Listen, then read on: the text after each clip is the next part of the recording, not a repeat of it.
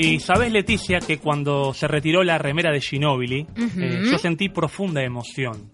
Eh, y a veces me pregunto por qué tanta emoción por una persona a la que yo no conozco. Es raro. Claro, nunca la viste, o sea, la viste pero de lejos, no la conoces. No nos conocemos y sin embargo estaba yo al borde de las lágrimas y más allá de la emoción me preguntaba, ¿por qué siento esto por alguien que no conozco? Porque en el fondo no lo conozco. Y sobre todo lo más raro es que no me conoce. y algo parecido pasa con la persona que tenemos del otro lado de la línea telefónica, un artista al que admiramos muchísimo, Muchísimo. al que podemos encontrar en la televisión, por ejemplo, con la serie Otros Pecados, al que podremos ver en cine próximamente, se estrenará en la Argentina la película Dolor y Gloria, eh, dirigida por Pedro Almodóvar. eh, Maravillosa. el jueves que viene en teatro, el jueves que viene 2 de mayo, el día de mi cumpleaños, una obra excelente de la que hablaremos en un rato, El territorio del poder, y ahora en radio también, en materia gris, Está no- por todos lados, qué suerte. con nosotros eh, Leonardo Sbaraglia. ¿Cómo estás, Leonardo? Jonathan Indivo, Leticia Yaquino, te saludamos. ¿Cómo estás? Hola, ¿cómo andan? Que bueno, muchas gracias por tus palabras. Siempre me siempre es raro para uno escuchar que dicen esas cosas de uno. Créeme, créeme que son, que son honestas. eh, Que son ciertas, sí. No, gracias, gracias. Pero bueno, uno viste que siempre eh, uno adentro de uno a veces yo me encuentro con alguien eh, qué sé yo, una persona que, no sé, que, que la veo por primera vez, por X circunstancias, o por laburo, o por, o por, qué sé yo, alguien que quiere conversar conmigo de la profesión, o pedirme alguna, qué sé yo, algún dato de algo. Ajá. Me dicen, ay, no puedo creer, o hasta cuando el otro día me encontré con el técnico que venía, qué sé yo, a cambiarme el, wi- el, el router, ¿viste? No puedo creer que estoy acá en tu casa. Y yo digo, pero, ¿cómo se siente, no? Y yo digo, yo te juro que me siento absolutamente igual que vos. ¿Viste? Porque, claro, la gente, qué sé yo, andás a ver la cantidad de cosas que se va, eh, ¿no? Como me podría pasar a mí viendo a un actor o una persona que admiro, obviamente te pasan un montón de cosas que, que tienen que ver con tu propio imaginario y tu propia vida, pero bueno, uno inevitablemente le atribuye y proyecta sobre esa persona un montón de cosas, ¿no? Que, que bueno, que, que bueno, que no te corresponden, ¿no? No creo que no se igual, corresponda. ¿no? De carne y hueso, ¿no? Este, de eso no tengo dudamos. los mismos líos que vos, ¿viste? Sí. Este, ¿Cuál es, cuál, es tu, bueno. ¿Cuál es tu lío presente más, más activo en vos? No, los líos que, que tienen cualquier persona, los líos de, de- de- de- de- de cómo organizarse para llevar a tu hija al colegio, Claro. este, cuando no podés. Este, que, que- O que- coordinar con el que- chico del router, que si nunca que la pueden. guita, claro, bueno, que la guita, que esto, que aquello, que los, los líos familiares, siempre hay los, los mismos líos que tiene cualquier persona. Los ¿no? quilombos O sea, cotidianos. Sabes que Sí, uno, uno lo que que uno es- no está, por suerte, Mm. uno no está al margen de eso porque uno está metido en el caldo, en el caldo de los pies en la tierra, ¿no? En ese sentido, si tenés los pies en la tierra, bueno, diferente es, eh, qué sé yo, estar en otro mundo, ¿no? Este, pero bueno, me parece que eso más pasa con actores, eh, si hablamos de, de nuestra profesión, con actores que viven realmente en otro mundo, actores que están en otro en otros sistemas, como en Hollywood, ahí sí me parece que estás un poquito más aislado, ¿no? Pero vos no estás tan lejos de eso tampoco, digamos. Estás por, eh, estás por estrenarse no, una película con Almodóvar en la que Sí, protagoniza. pero son, pero son cosas más, este, son conjunturales en el sentido de que no, no, no, no es ese mi mundo ni mi medio, en el sentido- no por Almodóvar, Almodóvar es, es mucho más cercano, eh, de, de, de- de- o sea, en el sentido de que ya pro- propiamente digo vive en España y trabaja en España y, y hace todo en España, en el sentido, bueno, lo convierte inevitable, no es un tipo que hay que ir a buscarlo a Los Ángeles, ¿no? Claro. En ese sentido. eh, Es más cercano. mundo- Sí, me parece que ya el mundo de Los Ángeles, ¿no? Donde los actores realmente son, creo que todos los actores ganan muchísimo dinero y, ese dinero, consecuentemente, con eso que ganan, tienen que tener asistentes, tienen que tener gente que los está rodeando todo el tiempo, viajan con cinco personas a todas partes, Mm. en ese sentido. Y te saca de la realidad. Te saca de la realidad. No sé si te saca, es otra realidad, Claro. ¿no? Es una realidad muy diferente a la que a la que tenemos nosotros. Este, y yo, mi, mi realidad es totalmente muy, muy parecida al, al 80-90% de los actores en Argentina. O sea, no, no. Es decir, este, no, me siento muy, muy, eh, muy parecido. Es cierto, bueno, trabajo mucho afuera y voy, vengo.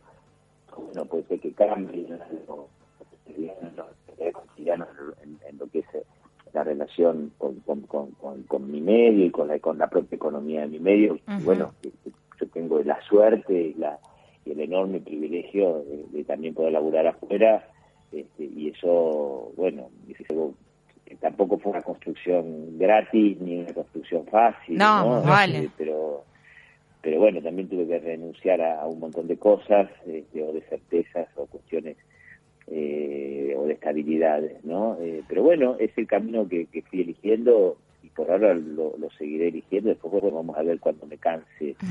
ojalá, ojalá que falte mucho para eso. Ojalá que falte mucho para eso, para que te canses de, lo que haces. No, bueno, a veces lo que cansa es el hecho de justamente de no tener este, los dos pies metidos siempre en el mismo lugar, ¿no? que a veces qué sé yo, distanciarme de mi hija un mes, ¿no? Este, mm. Son cosas que, que, no son gratis, que son bravas, que hacen que te aleje también un poco el, vínculo cotidiano, ni más ni menos de tu hija, ¿no? Esas son cosas que, bueno, que, que obviamente son temas que me preocupan, que me angustian, que me entristecen, que me ocupan, ¿no? Porque, bueno, este, yo trato todo el tiempo de de ver de qué manera, no, no compensar, porque es imposible compensar esa, esa, falta concretamente de no estar un mes, pero bueno, pero bueno, ver de qué manera ocuparme de esa situación o, de esa realidad y, frente a esa realidad, bueno, ver de qué manera cuáles son las herramientas que yo puedo tener para para no perder esa, ese vínculo con mi hija, ¿no? Por ejemplo, ¿no? Eh, por, decir algo, ¿no? Sí, los pros y los contras de las decisiones. Sabes que yo creo esto que vos contabas eh, y la admiración que te, que te profesamos a vos, creo que tiene que ver en parte con, sentirte cercano también, ¿no? Eh, no te sentimos fuera de la realidad. Y tal vez eso es lo que nos acerca a vos.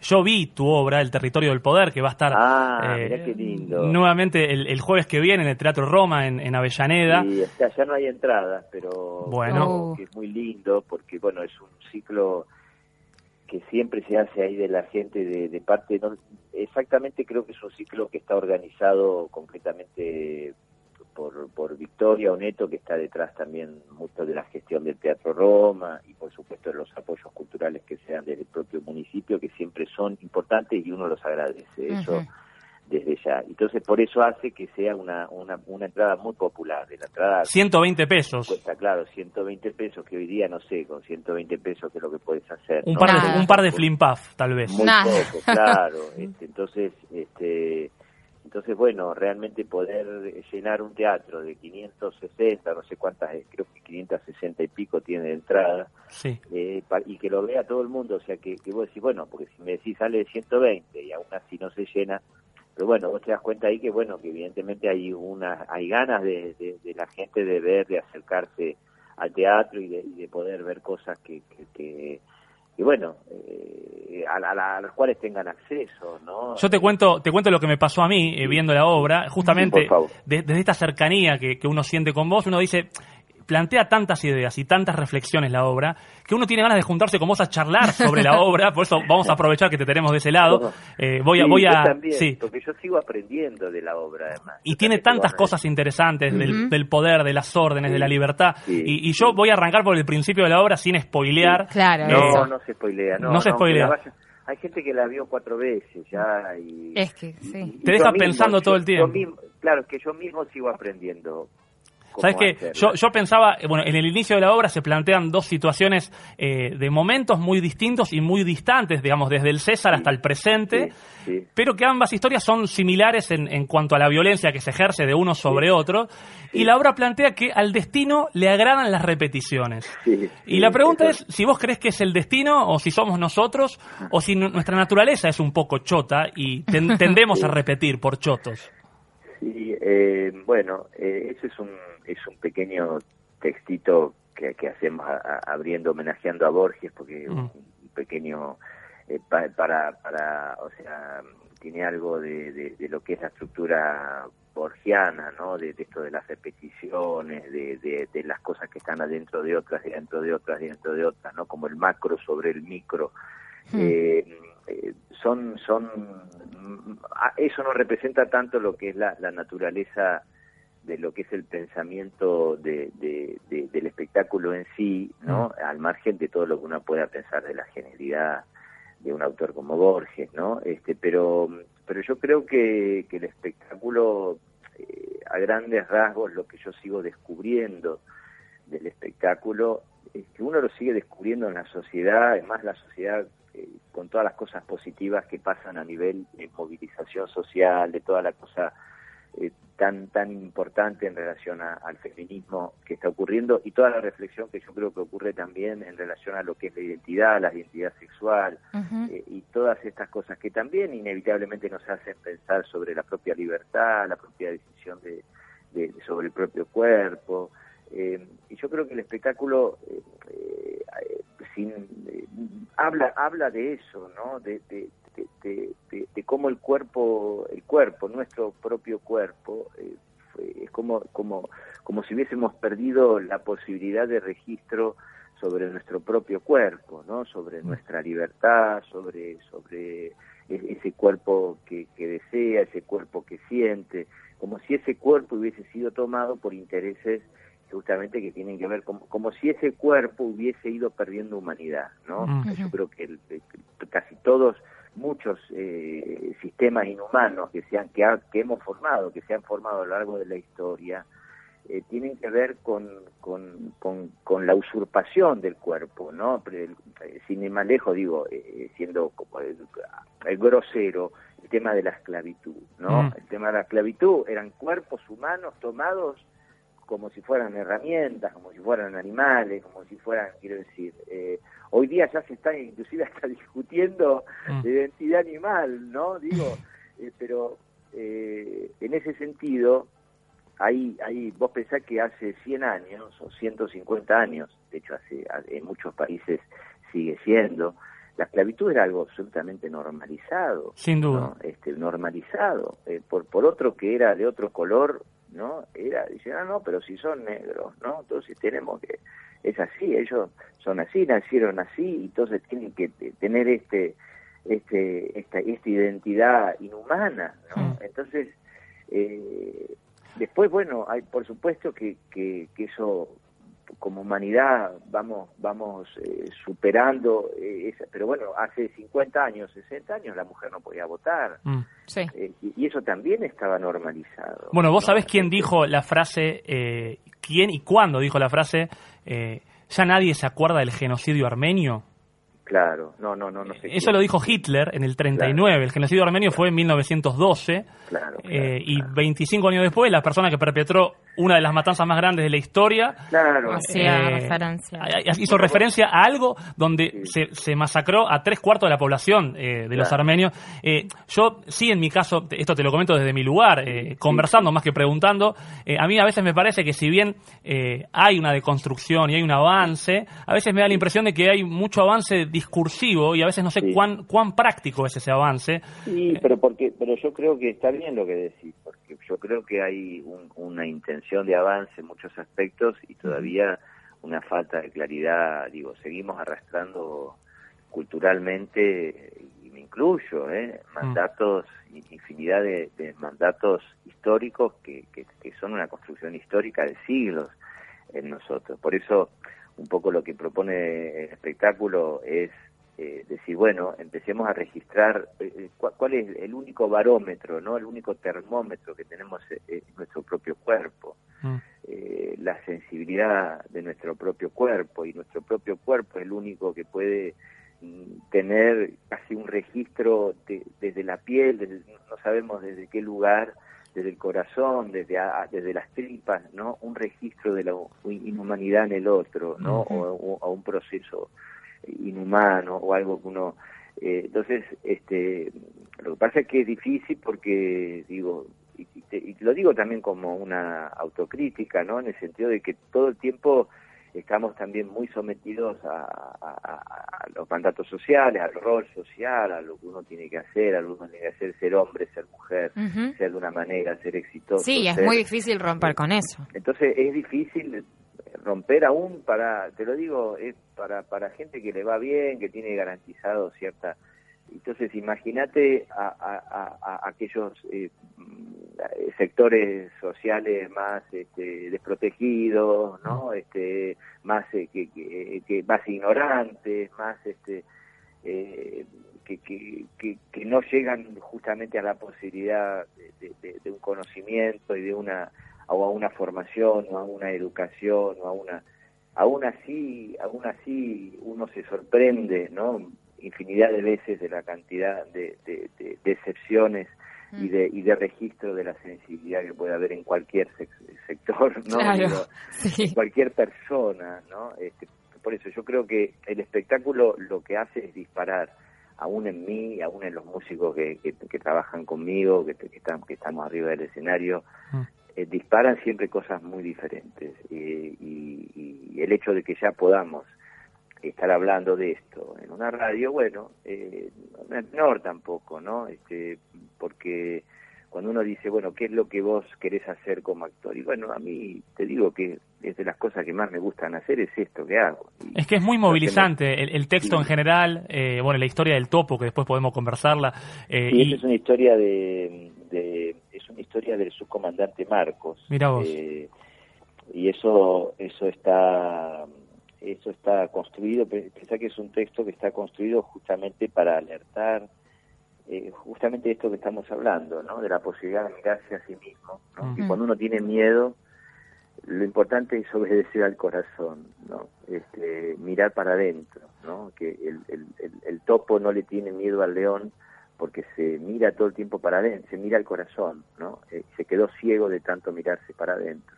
Y que el miedo uno lo siente cuando, cuando uno se ve con la mirada del otro en un punto. Claro, y la mirada, exacto, y la mirada del otro es la que a uno de pronto le da le da ese miedo, porque uno de pronto frente a la mirada del otro se ve chiquito y débil, y nunca antes había pensado pequeño y débil, ¿no? Simplemente era un otro, ¿no?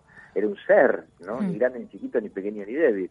Eh, entonces advierte justamente Marcos en, un, en el medio de un proceso de, de enorme violencia en México, donde estaban masacrando eh, comunidades indígenas, eh, violando a las mujeres, eh, dejando ciego a los hombres para explotar y para usurpar las, tierras indígenas en, Chiapas y en, muchos territorios de México. y entonces ahí cuando se forma lo que es el, movimiento zapatista, empieza justamente a, darle, a darle herramientas este, a la gente justamente para, para poder luchar mejor, luchar mm. con su corazón y, también luchar sabiendo dónde tiene que mirar cuando, cuando porque dice, bueno, al león lo maté sin mirar el corazón, lo maté mirando el ojo del león mm. y ahí nomás disparé del corazón y me acordé, ¿no? Digo, esta, esta sensación de que uno tiene que saber mirar para afuera y saber dónde mirar para afuera para defenderse, pero también, pero sin dejar de mirar lo que uno es. Y, ahora que decís esto, yo me acuerdo, bueno, obviamente la obra se llama El territorio del poder, habla mucho del poder y mucho de la libertad, eh, y está basada en muchos textos, entre los cuales hay textos de Foucault como Vigilar y Castigar. Eh, quien yo entiendo Foucault hablaba de que en realidad, y justamente vinculado a esto de mirarse a uno o mirar al otro, que el poder en realidad no se posee, sino que el poder eh, solamente existe en función de un otro. Obvio. Y si vos tenés un otro al que le permitís que ejerza poder sobre vos, lo va a ejercer. Por eso la importancia de no mirar al otro o de por lo menos mirarse uno con sus propios ojos. Ahora, entonces el poder... no, sí. Eh, lo entendiste mejor que yo el espectáculo. es muy, es muy, es muy, es muy genial. No, sé si diría que es claro, es hermoso. y, después me imagino que hay un montón de interpretaciones, pero bueno, me alegra que, que, lo recibas así. Y, yo te quería te lo agradezco. Yo te quería preguntar sobre, lo, sobre los vínculos de poder, porque si en definitiva el poder depende de los vínculos, ¿qué vínculos de poder te parece que habría que romper? Es una pregunta re difícil porque porque yo creo que estamos todos en el medio de ese de ese proceso, ¿no? Pero en principio, bueno, me parece que replantear las relaciones padres e hijos, eh, ¿no?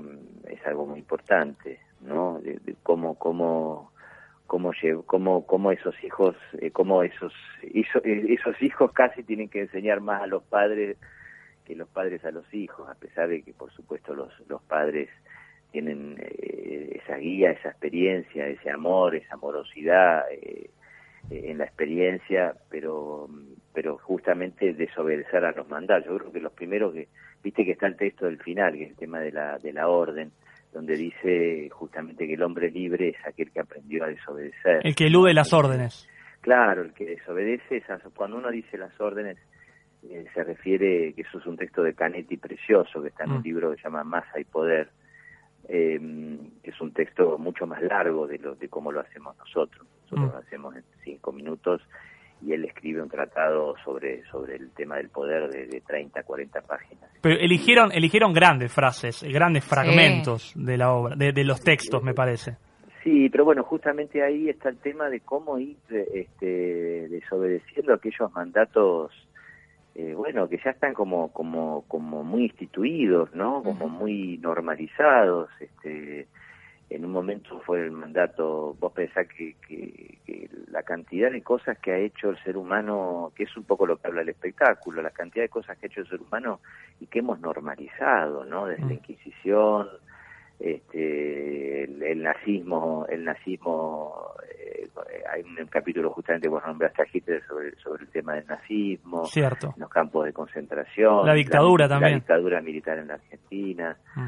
Eh, y, y, pensar hasta qué punto está normalizado que, que aún hoy día, ¿no? Hay, yo creo que todavía un gran sector de la sociedad argentina que sigue justificando la dictadura y las muertes y, y, ese nivel de, de, y los desaparecidos y, y, los nietos que todavía no aparecen con otra identidad, ¿no? Digo, eh, o criticando a, a, las instituciones como, como abuela o como las, como las madres, ¿no? Que hay gente que que no es otra cosa que, ser valiente, ¿no? Y que luchar y que dejarlo todo para para luchar y para y para luchar por por algo que que, les arrebataron, ¿no? Entonces, este pensar que pensar toda la, discusión que sigue habiendo aún, ¿no? Mm. Aún aún con todos los avances que ha habido en la Argentina, mm. inclusive todavía falta los, juicios no los juicios no también digo que, en ese sentido somos un país modélico no este que, que,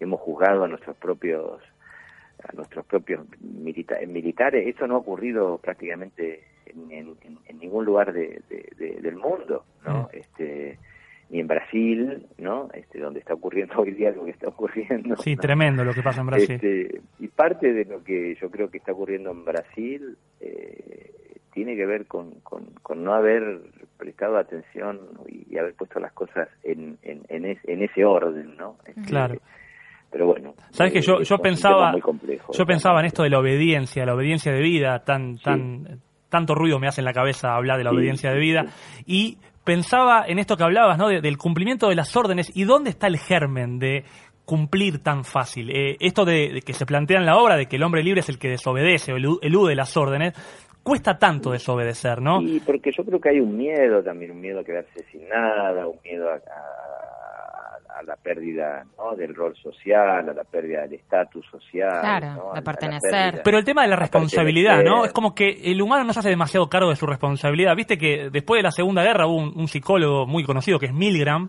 que tuvo familiares eh, que estuvieron en campos de concentración, y él se preguntaba cómo era posible que eh, se desarrollasen eh, tales atrocidades desde el mero argumento de la obediencia de vida. Yo lo hice porque me lo dijeron. Entonces el flaco instauró un experimento que básicamente implicaba ejecutar descargas eléctricas sobre otros para ver si ese, ese hombre que estaba experimentando ejecutaba o no esa descarga. Y el 90% lo hacía. Claro, claro, porque hay un criterio de autoridad. Viste que hay un capítulo también de eso en la obra en la obra. Así que es un texto, justamente es un texto, eh, un documento histórico, ni siquiera es un texto escrito ni ficcionado, es un documento histórico de, de Cherletti, que es el tipo que empezó a experimentar sobre la electricidad. Eh, hay una película que se llama Ahí como Ícaro también. Sí, sí muy conocida, que habla también de, de Scott Fisher Kennedy también. Claro, que hacen que hacen como un experimento de la persona que porque se lo dice el médico, entonces puede seguir siempre uno pone un criterio de autoridad sobre alguien, ¿no? Un médico que te dice tenés que hacer esto porque porque no sé qué, o, tenés, o, un padre que te dice tenés que hacer esto porque no sé qué. Pero claro, entonces... Ahí está el poder eh, que le damos al otro también. por eso antes creo, yo, yo decía, claro, el poder que le damos al otro y, y, esta sensación de que el propio cuerpo de uno se da cuenta cuál es el límite, porque en el propio cuerpo de uno siente la humanidad propia y la humanidad de la deshumanidad que está sufriendo el otro. Y esto, y esto que plantea Laura también de que el verdugo tomó otra forma, desde la educación, los psicólogos, este... Claro, claro, ¿Sabes? Eh, viste, cuando uno... A mí es una cosa que me, que me, que me, que me angustia y que me, que me remueve en, en mí mismo, quiero decir, ir por la calle y ver gente y ver gente durmiendo en la calle, ¿no? Cada vez este, hay más, ¿eh? y este no es un comentario político el que hago, efectivamente siento que cada vez hay más. es una bajada de línea, digo, estamos hablando, ¿no? De, algo concreto que, que ocurre. Si bueno, vos vas por la calle y ves un tipo, viste, una familia durmiendo en la calle y, y, de alguna manera lo normalizás, viste, llega un momento que te parece un horror, pero seguís caminando, ¿no? Este, porque estás apurado, porque no sé qué, porque estás eh, y, y, nos vamos, nos vamos, nos vamos, lo vamos normalizando. Nos anestesiamos. Yo te digo, en el subte, en el subte entra una persona con más problemas que la otra, estación a estación, y yo de mí digo que estoy insensibilizado. O sea, tiene que pasar algo muy especial para que yo me sensibilice porque estoy tan acostumbrado a la desgracia ajena que estoy anestesiado. Eh, eh, eh, y en ese sentido, en ese sentido, bueno, pero ¿por qué? Porque también formamos parte de un orden social, ¿no? Quiero decir, estamos dentro de un sistema que estamos todos metidos y, formamos parte de ese sistema y ese sistema hace que tengamos que, que no sé, que, que funcionar, ¿no? De, una manera que sea funcional también a ese sistema. El tema es, bueno, es de a poco de a poco, yo una vez fui a ver a Eddie Hobsbawm, que era un, historiador muy muy grosso que, escribió un libro que se llama Historia, del siglo XX, que vino a Argentina en el año 2000 a dar una conferencia y alguien le preguntó, el mundo está, yo siempre lo cuento esto, pero bueno, pero siempre, siempre me viene, me vuelve a venir, eh, el mundo está mejor que hace 100 años o está peor. Y todo el mundo esperaba que él dijese que estaba peor, ¿no? Mm. Que estaba todo mal, que dijo, no, está mejor, ¿no? Eh, porque puede haber infinidad de inhumanidades y injusticias, a uno diría, pero por lo menos hay algunos sectores que ya eso lo leen como una inhumanidad, ¿no? Mm. Entonces, bueno, eh, ya el hecho de poder estar hablando de esto como algo que nos que nos irrita, que nos molesta, que nos que nos interpela que nos también, que nos interpela, ya es algo bueno, es algo valioso y que quizás dentro de 100 años ya eh, la, la sociedad que, que nos reciba este, sea un poquito más humana. Ojalá, ojalá que el cambio sea esto. Primero entender que existe la inhumanidad y después ya directamente abolir la inhumanidad en, algún momento. Eh, hay una publicidad en alguna época del centro Simón Wiesenthal. Estoy muy metido con el tema del holocausto hoy, pero me acuerdo de estas cosas porque se vinculan mucho con, con las tragedias de la historia, donde muestran a Hitler, eh, obviamente es un actor que se va, eh, vos lo ves a Hitler como, como siempre, eh, y se va como afeitando, cortando el pelo, saca el pelo y se termina transformando en un skinhead. Y lo que la publicidad dice es, el monstruo no mutó. Eh, perdón, el monstruo no murió, está mutando. Claro. ¿No? Y yo pensaba, en, hay un momento de la obra donde se habla de la Inquisición y de cómo eh, se buscaba, a, digamos, al, creyente ideal, aquel que no tuviera dudas. Y el que tuviera dudas, a la hoguera, a la mierda, básicamente. ¿Quién te parece hoy que es el creyente ideal? Porque yo digo, la historia muta, y si bien parece que lo que pasó en la Inquisición no podría volver a pasar, yo tal vez soy un poco pesimista, creo que sí, creo que más allá de los avances que damos y de los pasos que damos hacia adelante, la historia sí se repite. Eh, claro. Y esto que decís vos, de que uno se insensibiliza ante la inhumanidad, eh, ¿se te ocurre que hay algún sistema sobre nosotros, como la Inquisición antes, algún sistema moderno que busca lo mismo, creyentes ideales?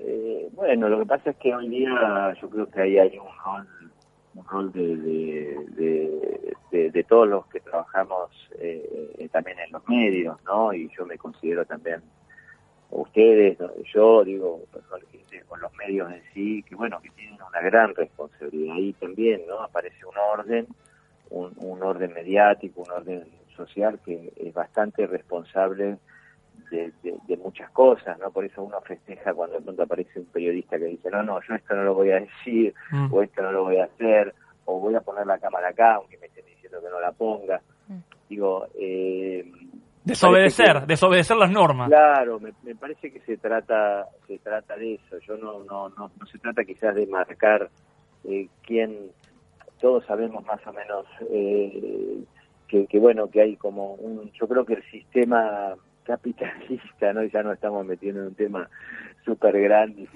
gigante, de hablar y es complejo, pero bueno, todavía no hemos descubierto un sistema un sistema eh, que, bueno que sea por, supuesto que no nos gusta este sistema pero bueno desgraciadamente hay algo que tiene que ver con los números con con con, lo, con, lo, con los profits no con la con la con, con, beneficiarse con, con el mundo de la finanza con los fondos buitres ¿no? que hay algo ahí que, que es de una inhumanidad terrible, ¿no? que, que, se pierde a las personas, se, se ve a, a, las personas como si fueran números, ¿no? como si fueran beneficios o déficit.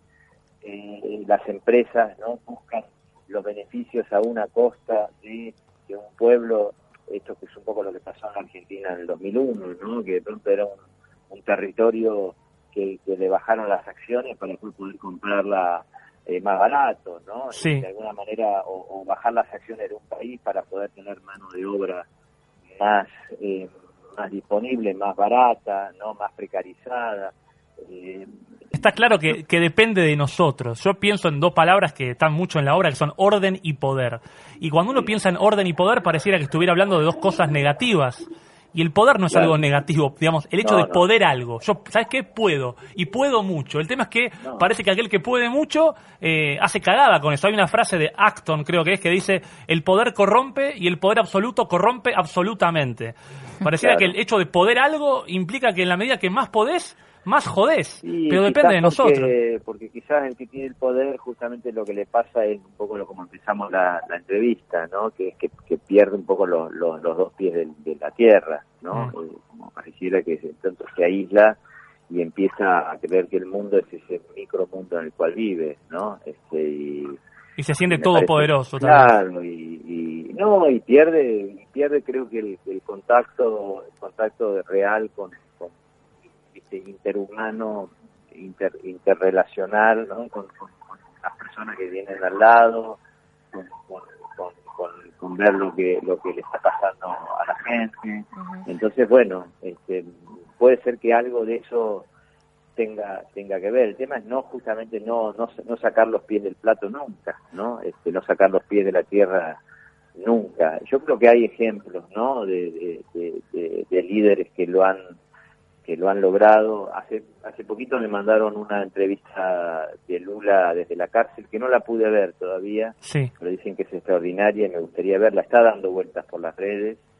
Este, me parece que este tipo es un tipo muy, muy, valioso. Con los pies en la este, tierra. Y con los pies muy en la tierra, ahora con los pies en la cárcel. En la cárcel, en la tierra de la este, cárcel. Que también, ¿no? En la cárcel por un orden, ¿no? un orden este, superior que no se sabe. Un orden superior que lo ha metido ¿no? Que se ha cagado en la justicia, que se ha cagado, ¿no? Este, en las leyes, ¿no? Pero... Sabes que, entre otras cosas, y para ir cerrando la nota, eh, la obra no tiene un director. Eh, Eso es más bien azaroso, entiendo yo, o no sé si es una decisión de ustedes, pero... Fue azaroso y fue parte también de, creo que de un proceso... Este Creativo. personal que teníamos con Fernando, porque Fernando Tarrés es mi... El músico.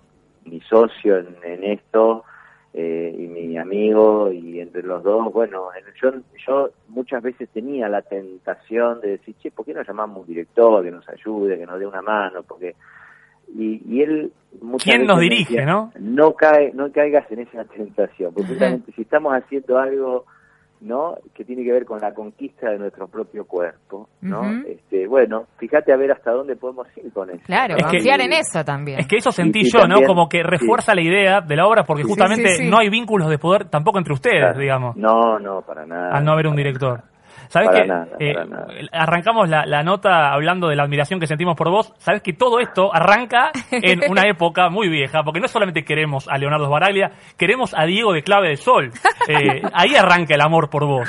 Eh, y yo quiero saber, la obra El territorio del poder tiene muchísimo de reflexivo, muchísimo de pensar. tiene entradas bastante baratas, ya está, ya está repleto, digamos, no, no va a poder ir la gente en esta oportunidad, pero ¿qué llevaría más gente, crees vos, hoy? ¿Una obra eh, del territorio del poder o una remake de Clave del Sol? Yo creo que sin duda una remake de Clave del Sol. ¿Y por qué?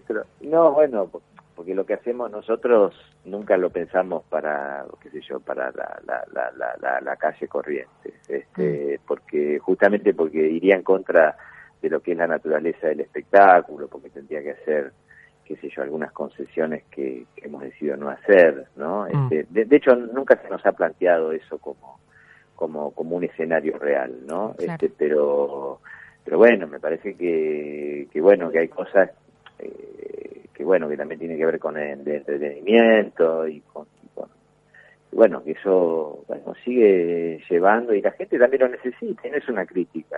no, tiene, son cosas distintas. Son cosas diferentes, me parece que es, es, ojalá justamente lo que uno desea es que, es que sigan conviviendo, ¿no?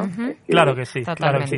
Por último, y quiero que me hagas una breve reseña de lo que va a ser Dolor y Gloria, la película de Almodóvar que vos eh, en la que participás y cuándo se estrena en Argentina también, si sabes. Mira, dicen el otro día me dijo una una fan por Instagram me dijo que este que había leído que se estrenaba el 6 de junio.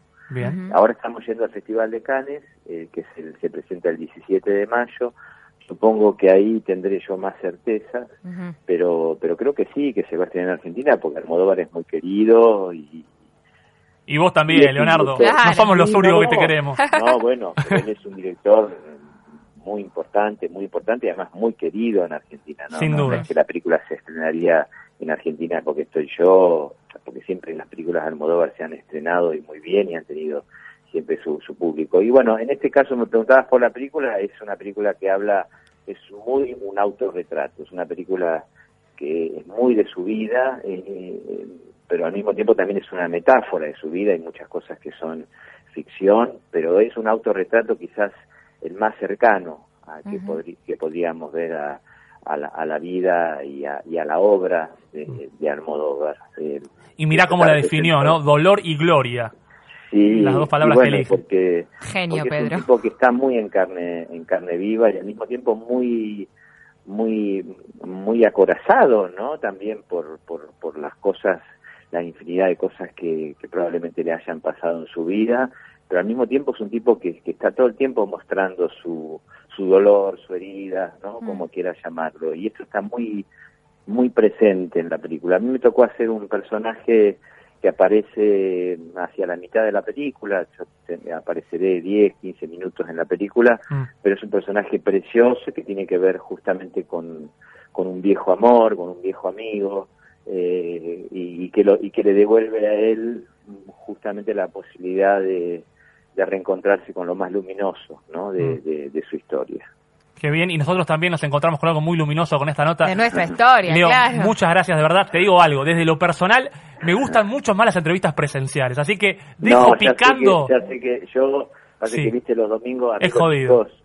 me escribieron, no sé si fuiste vos o alguien de la producción, que me decían de ir, y, y claro, a mí me cuesta mucho el domingo este, ir, pero bueno, ya se va a dar. Ojalá que en el futuro podamos conversar tranquilos. Igual, bueno, siento que... Ha sido un placer absoluto. igualmente sí, como si estuviésemos cerquita también. Ha sido un placer, le recuerdo a la gente, por más que ya no hay entradas, el 2 de mayo, El Territorio del Poder, en Teatro Roma, en la calle Sarmiento 109, en Avellaneda, eh, y pronto eh, en cine con Dolor y Gloria. Leo, muchísimas gracias por hablar con nosotros. No, un gran placer y bueno, gracias a vos por, por todo esto que... que que tenés y que, que te interesa y bueno, y la verdad que sos un, un público y, un amigo ya, este, todo lo que devolvés es, es precioso. Muchísimas gracias, Leo. Un abrazo muy grande, buen domingo, gracias. Igualmente, chao, chao.